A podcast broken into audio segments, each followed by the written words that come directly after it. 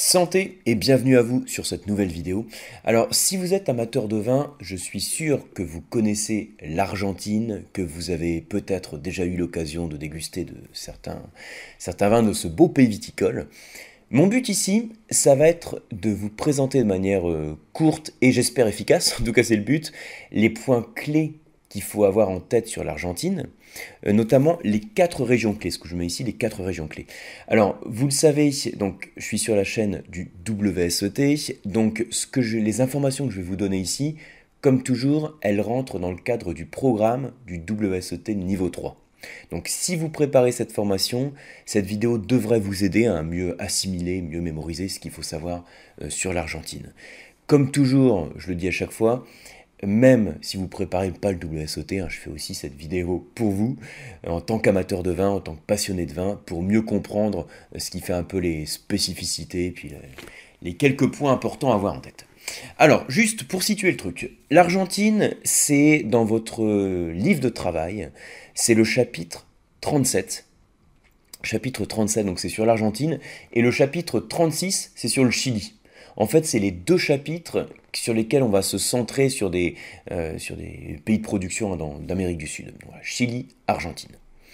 Alors ici, mon but, c'est d'insister sur les quatre, euh, on va dire, zones de production clés, plutôt, hein, les quatre zones de production clés qui sont développées dans le programme du WSET3, euh, de faire en sorte que vous vous en souveniez et puis que vous ayez un peu en tête hein, leurs caractéristiques.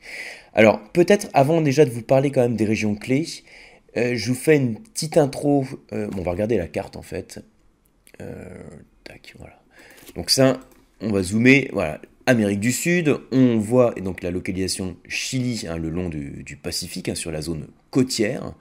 Et donc le Chili est un méditerranéen. Et ensuite, on va à l'intérieur des terres et on arrive sur l'Argentine. Ce qu'il y a entre les deux et ce qui ressort pas ici sur cette carte, c'est le relief. Ici, on a les Andes. Et cette chaîne de montagnes va faire une barrière aux influences océaniques qui viennent de l'ouest. Donc l'Argentine va être souvent désertique, ça va être le cas aussi dans, le centre, hein, du côté de Mendoza, je vais vous en reparler juste après. Et au fur et à mesure qu'on va vers l'intérieur des terres, on imagine aussi qu'on a cette influence océanique qui diminue. Donc ça, ça va jouer sur le climat. C'est un premier point à retenir quand on parle de l'Argentine. Une caractéristique par rapport à l'influence climatique, hein, c'est l'altitude. Ce sont les Andes. Les Andes, c'est la, plus haute chaîne de montagnes hein, d'Amérique. Euh, le plus haut sommet, c'est l'Aconcagua, à presque 7000 mètres, 6900 et quelques. Et euh, voilà, le rôle, c'est vraiment de faire une barrière physique aux influences océaniques. Donc en Argentine, on a des vignes qui sont euh, à 700 mètres d'altitude, à 1000 mètres d'altitude, 2000, voire 3000 euh, euh, mètres, hein, quand on sera dans le nord, j'en reparle juste après du côté de, de Cafayate. Mais cette altitude, alors qui vous paraît peut-être exceptionnelle, et ça l'est, hein, pour un vignoble c'est une altitude qui est exceptionnelle, elle se comprend aussi du fait de la localisation. Alors là sur cette carte, j'ai pas, je vous montrerai sur l'autre, hein, j'ai la latitude qui est indiquée, et la latitude, alors il y a la latitude et l'altitude. Hein. La latitude, elle est de 25 degrés hein, au niveau de Cafayate, au niveau de, du nord de, la zone de production de l'Argentine.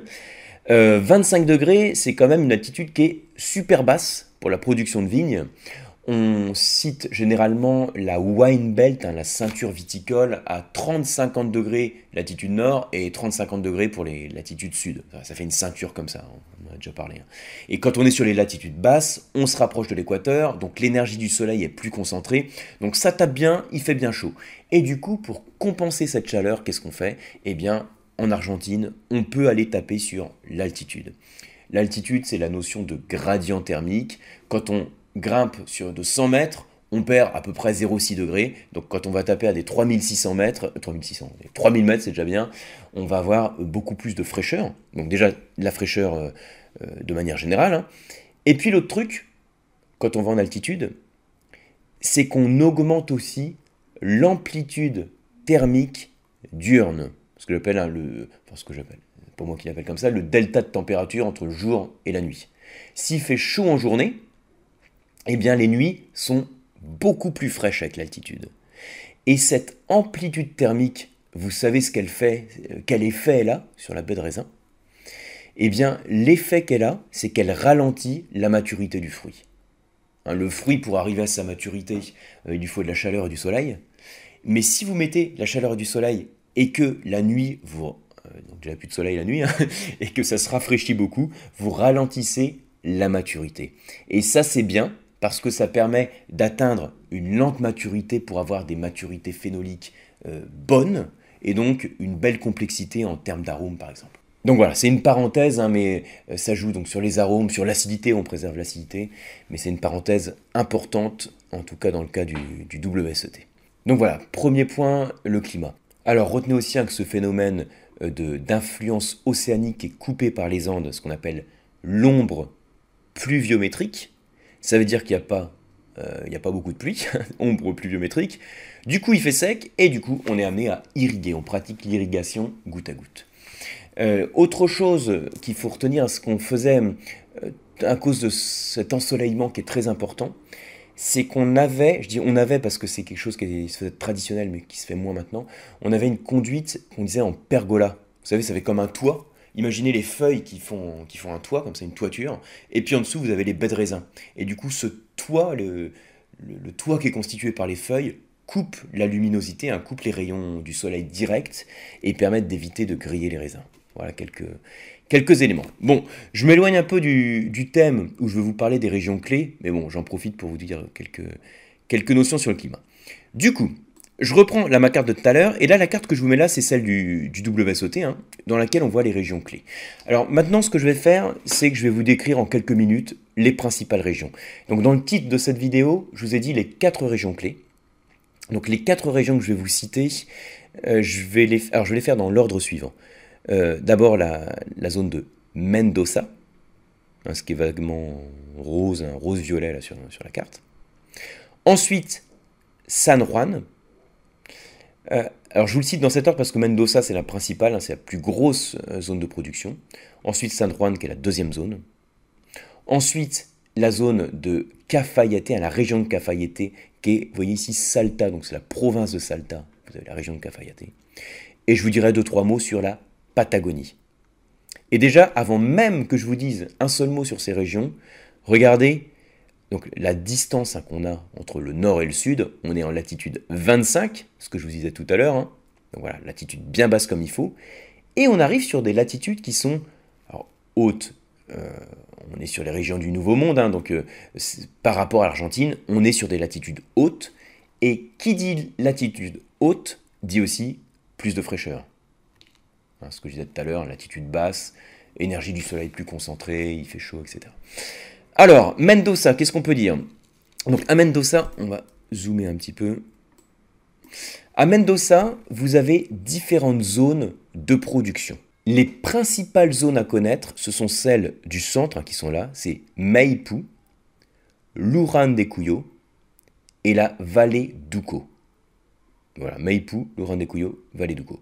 Donc ça, c'est un peu les top régions de Mendoza. Hein. parce qu'en fait, ce qui est plus dans le sud, ou plus dans le nord, euh, c'est là où on va faire euh, plus, euh, plus de volume, on va faire plus de jus, donc du vin avec moins de potentiel de garde, moins de complexité, moins cher. Hein, voilà. Donc le top, c'est vraiment le centre. c'est là où il y a le plus de, prestige. Alors, si je dois vous dire un seul mot à retenir pour chaque zone de production, un mot ou deux. Hein. L'Ouran des Couillots, c'est une zone de production, donc au sein de Mendoza, qui est particulièrement réputée pour ses Malbec. Alors il y a des vieux pieds, de vigne hein, de Malbec, donc vous savez quand on dit un vieux pied, ça veut dire qu'il y a moins de, moins de baies de qui sont produites, moins de rendement, un jus plus concentré, un meilleur potentiel de garde. Donc voilà, l'Ouran de Cuyo, vous l'associez au vieux Malbec, si je dois mettre deux mots associés à cette zone. La vallée d'Uco, vous voyez qu'il y a un point commun entre la vallée d'Uco et l'Ouran de Cuyo, enfin par rapport à Maipú en tout cas, c'est que c'est plus vers l'ouest. Et si c'est plus vers l'ouest, qu'est-ce que vous voyez sur la carte? Bah, il y a plus de relief, on est plus en hauteur. Alors ce qui est encore plus en hauteur, hein, c'est la vallée d'Uco, plus que l'Ouran de Cuyo. Donc s'il y a plus d'altitude, on l'a dit tout à l'heure, euh, bah, il fait plus de fraîcheur, la nuit la température descend plus, donc on a plus d'acidité. Donc vous avez quelques euh, jolis blancs, donc notamment à base du cépage blanc typique de l'Argentine, qui est le Torontes. On va trouver aussi un peu de, de Sauvignon, de Chardonnay, hein, par exemple. Et puis, en rouge, on va trouver cépages bordelais, hein, Cabernet Sauvignon, Merlot, un peu de Malbec aussi. Et ensuite, Maipou, donc on est plus vers l'est, donc là il y a moins d'altitude, donc il fait chaud, on va trouver de belles Syrah avec une certaine maturité, un bon niveau d'alcool et du Cabernet Sauvignon. Voilà. J'en dis pas plus, hein, mon but c'est vraiment de donner les, points clés. Ensuite, San Juan. Donc San Juan est particulièrement réputé pour les vins rouges. Cépage clé, donc euh, au-delà du Malbec, hein, c'est la Syrah et le Bonarda. Autre cépage à connaître sur l'Argentine. En plus du Malbec, le Bonarda. Ensuite, au-delà de San Juan, je vais vous citer, donc on va aller un peu plus dans le nord du coup là. Voilà. J'insiste vraiment sur les, points clés à retenir, donc je vais insister sur Cafayate.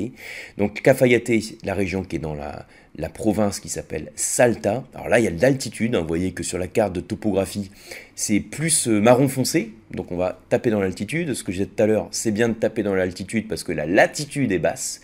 Quand la latitude est basse, il faut que l'altitude soit haute. Pour compenser la chaleur, on va rechercher la fraîcheur de l'altitude. Et là, on va trouver des jolis vins dans, les, euh, dans deux cépages typiques de l'Argentine, sur les deux couleurs. Donc pour le rouge, le Malbec, et le blanc, le Torontes. Donc le beau Malbec et le beau Torontes. Voilà. Et donc, comme on a quatre régions, hein, l'autre que je voulais vous citer, c'est la Patagonie. Donc la Patagonie, euh, ce qui est ici un Rio Negro ou Neuquén, ça c'est euh, c'est au sein de la Patagonie, c'est des, des provinces hein, qu'on a au sein de la Patagonie. Euh, moins d'altitude, vous voyez hein, que c'est en termes de couleurs topographiques, on n'est pas sur les couleurs marron, mais les latitudes sont plus hautes, mais l'altitude est plus basse. Du fait de la latitude plus basse, on a plus de fraîcheur. Donc qui dit plus de fraîcheur dit des cépages aussi un peu plus précoces. Donc par exemple en blanc du Sauvignon, en rouge, cépage rouge typiquement euh, précoce, hein, quand on parle de cépages internationaux, bah, le pinot noir. Euh, et également aussi, on va retrouver un petit peu de Malbec, hein, qu'on va retrouver sur euh, plusieurs régions comme ça de, l'Argentine. Donc voilà les quatre régions clés à retenir sur l'Argentine dans le cadre du WSET3 ou simplement si vous êtes amateur de vin pour vous faire plaisir. En premier lieu, je répète, Mendoza, avec les zones les plus connues qui sont au centre de Mendoza, Maipú, Luján de Cuyo et la vallée du Co. Ensuite, San Juan, et ensuite, je vais taper sur les altitudes de Cafayate ou sur la fraîcheur de la Patagonie qui se trouve plus dans le sud et donc sur des latitudes hautes. Donc voilà les points clés. Alors, je vous mets ici bon, voilà, une petite étiquette comme ça. Hein. Voilà. Mon étiquette, c'est écrit Malbec, Old Vine. Alors, euh, Old, euh, jusque-là ça va bien, vieux, Vine, la vigne, donc c'est des vieilles vignes. Millésime 2013, et puis, je ne sais pas si vous voyez bien sûr, c'est écrit Luran de Cuyo Mendoza, Argentine. Je vous mets cette étiquette parce que c'est pour se mettre un peu en situation d'examen. On va imaginer comme ça ensemble que vous avez une question, question ouverte. Alors on va y répondre à, la volée, hein, donc on, euh, ça va pas être forcément bien rédigé, mais c'est simplement pour vous donner les principaux éléments. Imaginez que vous êtes à l'examen, on vous montre une étiquette comme ça, et puis on vous dit euh, décrivez, euh, c'est le truc typique, hein, voilà, décrivez le style de ce vin. Donc pour décrire le style de ce vin, on va montrer hein, qu'on sait d'où il vient, et dire les principales caractéristiques sur son style. Donc on pourrait dire, c'est, euh, on a ici donc un vin rouge euh, qui est fait à partir de vieilles vignes de Malbec. Je fais juste la lecture de l'étiquette là, hein, vieilles vignes de Malbec. Elles sont, donc c'est un vin qui provient de euh, la, région donc de l'Uran des Couillots, euh, alors on va le situer un peu plus, qui se trouve au centre de la province de Mendoza, en Argentine. Euh, on pourrait dire que donc l'Uran de Cuyo, c'est une zone de production qui est particulièrement connue pour ses vieilles vignes de Malbec. Euh, par rapport au style de vin, du coup, bah, c'est un vin rouge qui va être avec une robe intense, un coloré, euh, avec des saveurs, donc on va parler des, spécificités en termes de nez hein, pour le Malbec, donc des saveurs euh, épicées, des notes de fruits noirs, une bouche qui va être souvent charpentée avec une belle structure tannique. Et on pourrait aussi vous demander typiquement hein, qu'est-ce que c'est que les, facteurs naturels, par exemple, hein, qui vont expliquer le, style de ce vin. Et là, vous pourriez donc parler, pour les facteurs naturels, parler du climat. On a un climat chaud qui est dans l'ombre pluviométrique des Andes. Euh, ce qui apporte un climat chaud et sec, qui permet de belles maturités, qui vont expliquer notamment le niveau d'alcool et la structure tannique, et que l'altitude que l'on a dans la région de l'Ourane de Couillon, à autour de 1000 mètres d'altitude, va permettre d'apporter de la fraîcheur d'une part et de l'amplitude thermique diurne d'autre part, qui ralentit la maturité de l'abeille et donc qui va permettre de préserver des bons niveaux d'acidité et favoriser une complexité aromatique dans les vins. Donc voilà quelques éléments de réponse, hein, dit comme ça un peu à la volée, ça pourrait être mieux rédigé, mais euh, ça vous permet de voir à quoi vous pouvez vous attendre. J'espère que ces quelques notions vous auront aidé à mieux comprendre l'Argentine, que ça vous a donné envie de déguster ces vins. Et puis on se retrouve comme toujours, bah, soit sur une prochaine vidéo, ou bien sur mes formations sur le site lecoam.eu et sur la box les masterclass de la dégustation. Merci et à très bientôt.